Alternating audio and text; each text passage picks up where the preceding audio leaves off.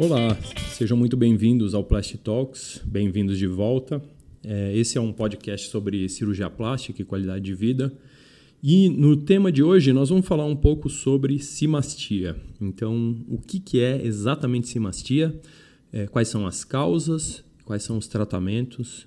Né? Então, a gente vai versar um pouco. É um, é um tema bastante específico, mas isso aflige algumas mulheres correto? Então vamos lá falar sobre a simastia.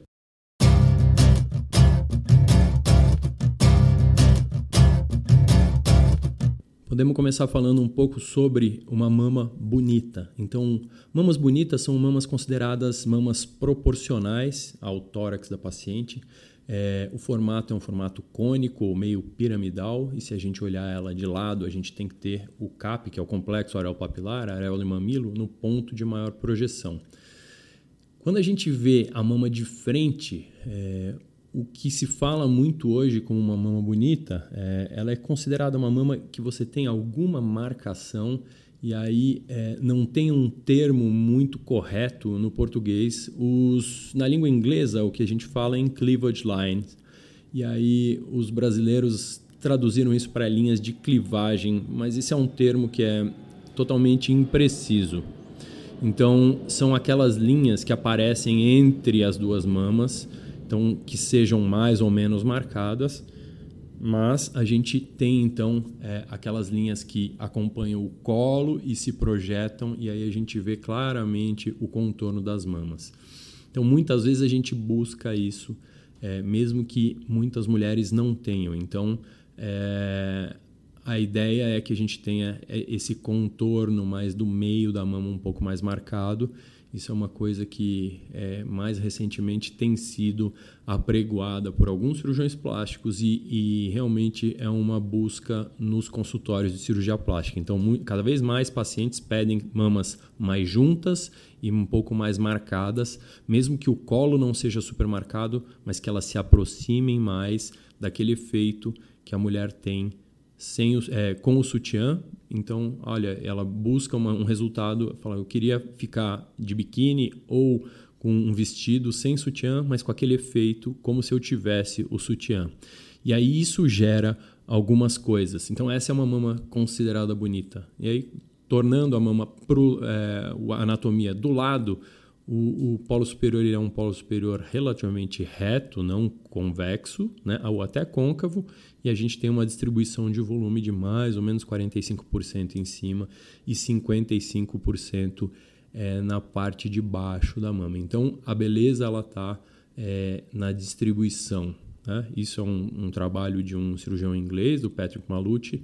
É, ele pode ser adaptado à realidade de cada local ou de cada paciente também. Mas isso aproximadamente é considerado uma mama bonita. Então, mama proporcionada, com é, essa distribuição de volume, com a areola e o mamilo no ponto mais projetado e que a gente tem um contorno do meio e do lado é, bem bonitos, certo? O que é então a simastia? Né? Simastia é uma condição que pode ser tanto congênita quanto adquirida. É, essa condição, esse nome significa o quê? As mamas elas se juntam, então é, a gente não tem nenhum espaço entre as duas mamas. Então a gente não tem esse plano entre as duas, uh, as duas mamas. Então é como se eu tivesse é, uma unidade só. Né? Então isso, a isso a gente chama de simastia. Isso pode ser causado por uma alteração congênita, ou seja, a mulher tem muito tecido mamário sobre o osso que ela tem entre as duas mamas, que a gente chama de externo.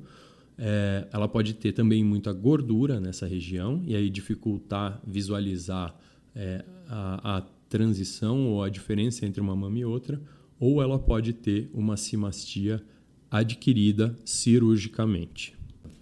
A simastia congênita é essa união entre as mamas que acontece em pouquíssimas mulheres e, e ela é caracterizada pela presença ou de tecido mamário né, ou de gordura entre a, as duas mamas e naquela região em cima do osso do externo.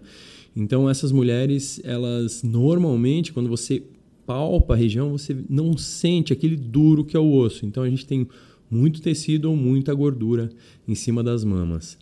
E aí, normalmente quando você vai fazer algum exame de imagem, uma ressonância ou um ultrassom, você consegue caracterizar se isso aí é só gordura ou se isso é tecido mamário. E, e aí a gente tem uh, como programar uma correção dessa simastia, dessa junção. E a gente pode fazer isso isoladamente ou então a gente pode combinar isso com uma mamoplastia. Ah, não é raro mulheres que têm uma simastia congênita terem mamas realmente muito grandes, muito volumosas. É, e aí, quando você faz uma mamoplastia numa mulher dessas, é, porque a mama está lá embaixo, você reduz e levanta, é, muitas vezes, porque estica a pele, fica mais aparente essa jun junção. Então, essa falta de separação entre as duas mamas, sem aquelas linhas de clivagem. Tá? Então, essa é uma, é uma questão. Então, é muito é, frequente isso acontecer. Então, o paciente vem no consultório e a gente precisa avisar, certo? Porque tudo que você avisa antes, né, na, na consulta, você está informando a paciente. E quando você, é, quando você não avisa, e aí ela percebe isso no pós-operatório, a gente fala, ah, mas já estava aí, certo? Mas é uma desculpa que você está dando por uma falta de informação. Então, é, o melhor momento talvez seja a, a, a hora que você está já fazendo uma cirurgia, seja uma, uma cirurgia estética ou reparadora, e você fala: olha, aqui a gente vai fazer a correção da simastia. E aí, como que a gente pode fazer a correção da simastia congênita? Né? Então, se for uma simastia com uma predominância de gordura, a gente pode fazer uma lipoaspiração nessa região. Então, você lipoaspira e aí é, você espera que essa pele que está sobrando ali, que ela vai retrair e vai meio que colar no osso ou diminuir esse espaço. Tá? E aí, normalmente o que a gente faz é o uso de alguns splints, de, de, então você pode fazer um rolinho com uma compressa e aí deixa lá né, para fazer uma compressão de fora para dentro para ajudar essa pele a grudar. Existem também alguns moldes de silicone né, que, que são feitos já e você compra e cola isso. Esse aí normalmente a gente usa mais para é, simastias de origem cirúrgica que a gente vai tratar mais para frente. Né? É, então, essa é uma questão. Outra coisa que pode ser usado é o taping. Né? Então, aquele taping de, de fisioterapia pós-operatório, você cola e aí você usa isso, ajuda a comprimir um pouquinho e aí deixa que o, o inchaço pós-operatório ele vá sumindo e vai melhorando a, a aparência da região. Quando a simastia é predominantemente glandular, aí não tem muito jeito, né? A gente pode usar algumas tecnologias tipo a lipoaspiração ultrassônica, a, a lipoaspiração, a vibrolipoaspiração, que são, são tecnologias que ajudam a gente a mesmo conseguir diminuir muito a quantidade de gordura e até retirar um pouco da glândula, mas não tem muito jeito. Aí o ideal mesmo é que se faça uma ressecção a céu aberto. E aí é que a coisa complica, porque o acesso para fazer isso é muito ruim. Então, normalmente a gente acaba desenhando uma cicatriz que fica ali na junção entre os sulcos mamários. E aí por dentro você entra com uma tesoura, com um afastador fininho, né, iluminado, às vezes com o auxílio do, da videoendoscopia, e aí você faz a retirada da maior parte desse tecido, e aí você, a partir do momento que você abriu, você está é, autorizado a dar pontos ali por dentro é uma área muito pequena, muito difícil de tratar. Então, o normal, a melhor coisa, a melhor coisa que a gente tem para fazer é usar uma câmera de vídeo para a gente conseguir é, enxergar melhor. E aí a gente faz normalmente duas ou três linhas de sutura paralelas com um fio farpado. O fio farpado ele não é uma, uma maravilha da tecnologia, mas assim ele ajuda muito porque em espaços pequenos a gente não dá nó. Então a gente faz uma sutura contínua que a gente não precisa de nós e aí essa sutura é, a gente consegue. Então a gente começa lá em cima e vem trazendo para baixo e aí você é, não precisa dar nó, porque para dar nó a gente precisa entrar num espaço muito pequeno e a mão do cirurgião não cabe nessa região. Então normalmente a gente vai associar todas essas tecnologias aí, como uma lipoaspiração ultrassônica, para tentar dissolver essa gordura. O laser também pode ser usado e essas tecnologias ajudam também um pouco na retração de pele. Mas de uma maneira geral, a correção da simastia congênita é muito difícil de ser feita e os resultados eles não são é, maravilhosos. Óbvio que melhora, mas a, a, o resultado não é fantástico, espetacular e ele é, não é totalmente previsível também. Né? E aí, depois que você faz a correção, faz a retirada do máximo tecido que, que tem lá, você dá os pontos por dentro.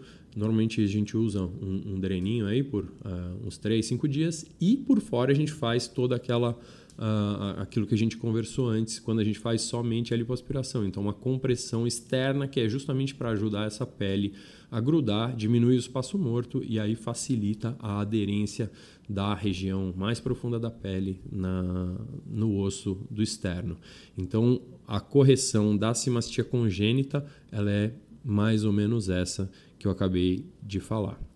Mas de longe o que mais acontece é o que a gente chama de simastia adquirida ou cirúrgica ou iatrogênica, ou seja, a mulher faz algum procedimento e aí ela acaba com as mamas muito juntas, certo? E aí isso pode acontecer em basicamente duas situações. Quando a gente inclui uma prótese de mama é, e a gente ultrapassa os limites anatômicos da mama, ou seja, é, mulheres que usam implantes grandes demais, não volumosos, mas largos demais, que requerem uma dissecção, um descolamento muito grande, normal, não normalmente, mas pode, pode acontecer de é, violar a, a, esses ligamentos que contêm a mama e aí uma mama acaba juntando com a outra. Né? Isso pode acontecer tanto no plano subglandular, ou seja, quando a prótese fica embaixo da mama, quanto no plano submuscular. Nos dois planos é possível fazer isso. Então, basta que o cirurgião faça uma dissecção exagerada e aí é, a própria, o próprio movimento é, da mulher gera uma migração desses implantes. Isso é super difícil de corrigir e a gente vai falar um pouquinho mais é, para frente da correção. E isso pode acontecer tanto em cirurgia estética como em cirurgia reparadora. Então, em reconstrução de mama, que a gente usa expansores ou que a gente usa implantes no plano submuscular, a dissecção ela precisa ser maior e ela pode ser um pouco mais é, exagerada, liberal. E aí o que acontece é que a gente pode ter uma violação desse espaço e o expansor ou implante é, migrarem para cima do osso ou até para o espaço ocupado pela outra mama. E se a simastia congênita é difícil de corrigir, a simastia adquirida ela é um terror para a maioria dos cirurgiões plásticos. Então, são poucos cirurgiões plásticos que estão afeitos à, correção da simastia. Então, é, esse é um capítulo, é uma das, das coisas que acontecem, é, aconteceu a simastia e aí é, você receber, isso é uma coisa que acontece com bastante frequência é, no meu consultório, é receber pacientes que têm simastia e, e foram operadas por outros colegas e são encaminhadas por outros colegas. Por quê? Porque é, normalmente cirurgiões que fazem reconstrução de mama têm o domínio das estruturas profundas, como o músculo, como é, trabalham bem cápsula, telas e tem todas as ferramentas para fazer essas correções. Então, vamos começar é, da primeira situação. A imensa maioria das mulheres no Brasil colocam implantes no plano subglandular, ou seja, na frente do músculo peitoral, atrás da glândula mamária, ou no plano subfacial, que é a, face é aquela membrana que recobre a musculatura do peitoral. Então, se acontece uma simastia no plano subglandular, é, o que a gente pode fazer? A resposta mais óbvia é pegar esse implante e passar para o plano profundo. Então, o que acontece é que a gente coloca o implante em outro plano, né? o plano submuscular, e aí o músculo peitoral ele faz a contenção do implante para ele não migrar para o meio, para cima da musculatura do externo. E aí a cápsula que ficou lá, aquele espaço que ficou, a gente pode é, retirar a cápsula inteira e deixar a glândula é, se acomodar sobre o músculo peitoral e fazer uma cicatriz, ou então a gente pode cauterizar essa cápsula, diminuir esse espaço e fazer a, a, a, a colocação da, da prótese no outro plano. Né? A segunda possibilidade é exatamente isso que eu já tinha falado: a gente não trocar o plano e a gente trabalhar essa cápsula que foi é, se formou em volta desse implante. Então a gente pode é, fazer o que a gente chama de popcorn, que é a cauterização térmica da cápsula. Então você diminui esse espaço, né? Quando a gente pega um bisturi elétrico e aí a gente pega a cápsula e, e cauteriza, o que acontece é que existe uma contração. Então existe uma redução desse espaço e aí é, a cápsula ela pode por si já conter essa, essa migração do implante.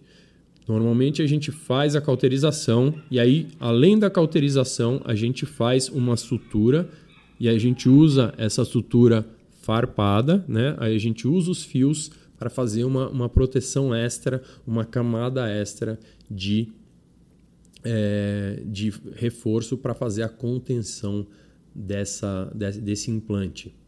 É, uma outra coisa que a gente pode fazer é o que a gente chama aí de fazer um retalho de cápsula. Então, o retalho de cápsula nada mais é do que você dividir essa cápsula e aí você usa ela como se fosse uma folha de livro. Então, a gente faz dois planos de sutura. Então, eu reduzo esse espaço com, a, uma, um, com um pedaço da cápsula e aí eu faço uma outra, é, uma outra é, linha de sutura com a, essa cápsula para fazer um reforço.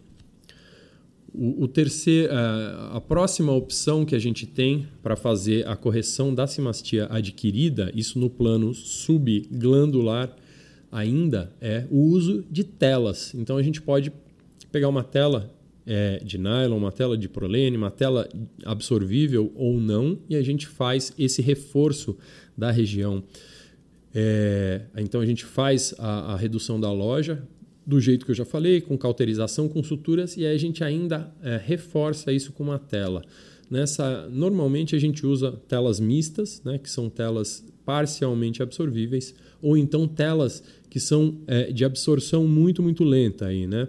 Então a gente tem o, o Galaflex, que é uma tela que vai começar a ser vendida no Brasil é, em março ela vai, vai entrar, ela tem mais ou menos 12 meses de um período de absorção. Então, nesses 12 meses, o que acontece é que existe uma fibrose, uma cicatriz, e isso per se já é suficiente para conter esses implantes. Tá? E aí a gente pode também, além das telas, a gente pode fazer o uso de matrizes. Né? Matriz dérmica é uma pele sem células, né? que normalmente é de algum animal, porco ou boi, a gente tem disponível isso no Brasil. É, nos Estados Unidos, a gente tem a matriz dérmica humana, que é proibido de ser comercializada no Brasil por uma questão de legislação. E aí você pode fazer o uso da matriz, que tem uma, uma, é, uma incorporação é, bastante boa no corpo humano e ela gera aí uma reação muito menor. E a gente tem também matrizes absorvíveis, a gente tem uma chamada BioA, que é, parece uma cartolina e ela também se presta muito bem para fazer essa correção. A outra possibilidade é existir uma simastia é, cirúrgica iatrogênica causada por uma dissecção excessiva embaixo do músculo. É, quando a paciente tem a possibilidade de tirar esse implante debaixo do músculo e passar para frente, isso deve ser feito. Ocorre que a imensa maioria das pacientes que têm implantes retromusculares, elas têm pouca mama, então é muito difícil de você conseguir mudar o plano. Então, um jeito de mudar o plano é tira debaixo do músculo, passa para frente e aí, se esse implante ficar muito visível, muito palpável, o que a gente faz é uma cirurgia híbrida e aí a gente coloca esse implante e a gente contorna, a gente é, esconde ele com gordura então, o lipoenxerto, né, o enxerto de gordura, a gente tem aí um, um episódio falando so, sobre cirurgia híbrida. Né? Mas, quando a gente não consegue passar para frente do músculo, aí a gente tem que usar todas as ferramentas que eu falei anteriormente. E aí o normal é é muito difícil da gente fixar o músculo de novo na posição dele. Então o reforço com a cápsula, ou com telas, ou com matrizes, ele é praticamente mandatório na hora que a gente faz a, a, a correção de uma simastia no plano abaixo do, do músculo peitoral. Outras coisas que a gente pode fazer para ajudar nisso, então, na verdade, tudo isso que a gente está fazendo é para controlar a loja que o nosso implante vai ficar. E a gente tem trabalhado com implantes cada vez com menos aderência, porque a gente quer é, mais mobilidade, mais naturalidade, menos resposta inflamatória. E aí esses implantes lisos e nanotexturizados, eles são muito menos estáveis. Então, quando uma pessoa já tem uma simastia com várias tentativas de correção, o que a gente pode fazer, além de tudo isso, é usar implantes com maior aderência para tentar facilitar uma, uma, uma aderência e facilitar uh, menos movimento por parte dessas pacientes, certo? Então, quando a gente faz tudo isso, a gente pode aí partir para o pós-operatório. E no pós-operatório o que a gente quer é estabilidade. A gente quer que a paciente, essa paciente, não tem como a gente querer que ela faça uma recuperação super acelerada. Então a gente quer pouca mobilidade dos braços, a gente quer pouca mobilidade dos, dos tecidos para que uma cápsula se forme é, de uma maneira bastante adequada para estabilizar toda essa estrutura. Então, o que, que a gente vai fazer? A gente vai usar o taping é, de fisioterapia para fazer a estabilização normalmente do cone mamário sobre esse implante. A gente pode é, usar aqueles moldes de silicone para estabilizarem também para impedir essa migração. Então a gente coloca isso sobre a pele e é, fica naquela parte de baixo da mama e sobre o externo. Então a gente tem uma compressão externa impedindo a migração desse implante. Quando a gente não acha esse, esse implante, a gente, a gente pode usar uma, uma faixa, um rolinho de gase e é, aí é muito normal que a gente use drenos também nessas pacientes para que é, não acumule nenhum líquido e a gente faz um pós-operatório suave, com pouco movimento e a gente vai liberar é, direção e ginástica, etc., bem para frente, como a gente fazia antigamente. Certo? Isso quando a gente consegue manter o implante. Existe também a possibilidade da gente pensar numa cirurgia em dois tempos, ou seja, começo removendo a maior parte da cápsula, fixando a musculatura ou é, a mama na posição que ela estava antes das cirurgias, e aí eu aguardo 5, 6, 8, 10 meses até que haja uma boa cicatrização, e aí eu entro com todas as minhas armas pronto para recolocar esse implante, ou então, se a paciente não quer mais o implante, a gente vai fazer tudo para aumentar com outras coisas que normalmente são enxerto de gordura. Então, a gente tem basicamente essas armas para fazer o tratamento da simastia congênita e da simastia adquirida ou iatrogênica, que são um capítulo, é, felizmente, raro da cirurgia plástica mamária, mas que precisam de uma atenção. Então, a melhor coisa para é, tratar a simastia é evitar. Então, a minha dica para vocês é: inicialmente, antes de uma consulta, procurem um cirurgião plástico que tem experiência no tratamento, é, na, no tratamento de todas as afecções da mama, certo? Alguém que faça bastante cirurgia mamária para evitar a ocorrência da simastia. Então, a prevenção é o melhor remédio. Caso aconteça a simastia, aí isso é mais importante ainda. Aí, normalmente, o colega cirurgião plástico vai encaminhar para alguém que já tenha uma experiência na correção desse tipo de afecção, que é bastante raro, mas é bastante difícil de ser feito também, ok?